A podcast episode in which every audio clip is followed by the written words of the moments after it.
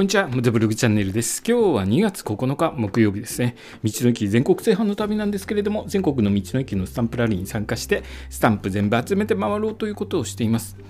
でですね、道の駅回っていくんですけれども、いろいろと遠い地域とか日帰りで帰れないような地域はどうしてるかというと、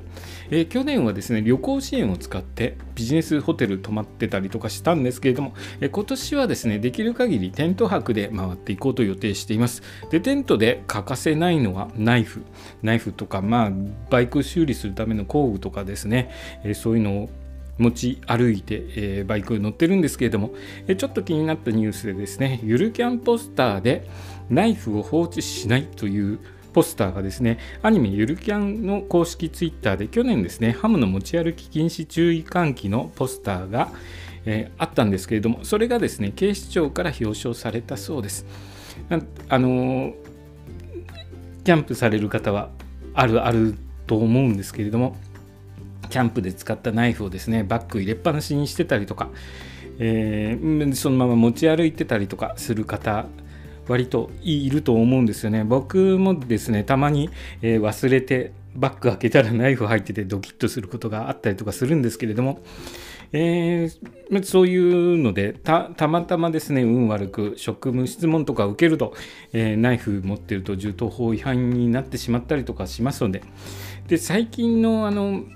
ブッシュクラフトっていうのかな？木を削ったりとかしていろいろと道具作ったりとかする人いますよね。そういう方だと大きめのナイフ使ったりとかすると思うんですよね。僕はそれほど大きなナイフは使わないんですけれども、まあ、あの普段持ち歩くにはちょっと大きすぎるナイフになってしまうのでえ十分に注意をするようにしています。それとですね工具もえ前ちょっと記事で見かけたんですけどマイナスドライバーですね。マイナスドライバーが工具工具なんですけれども、まあ、危険なツールとなるということでちょっと警察と揉めたということも聞いたことがあります。え僕はですねバイク乗る上でマイナスドライバーとかプラスドライバー必要なのでえ遠くに行く時には携帯とかしたりするんですけれども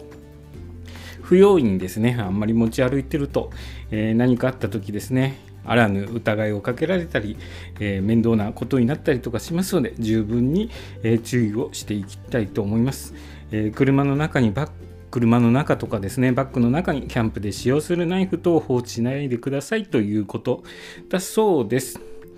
えーまあ、キャンプされる方とか、えーと、いろいろとナイフ好きで集めてる方は十分に注意してください。えー、今日は2月9日木曜日ですね、明日金曜日なんですけれども、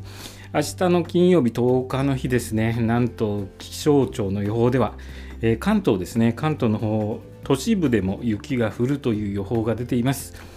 えー、明日お仕事とか学校の方多くいらっしゃると思うんですけれども毎日ですねお休みとか予定のない方は、えー、十分に天気の状態を注意してですね不要不急の、えー、外出は控えた方がいいかもしれないですね。学校とかあのお仕事の方は帰り帰りちょっと影響を受けちゃうかもしれないですね。えー、あまり影響が出ないことを願っています。僕もちょっと雪気をつけていこうと思います。え今日の放送はですね、ゆるキャンポスターでナイフを放置しないという、えー、ポスターが 警視庁から表彰されたという話でした。え今日の放送もお聴きいただきありがとうございました。それではまた明日。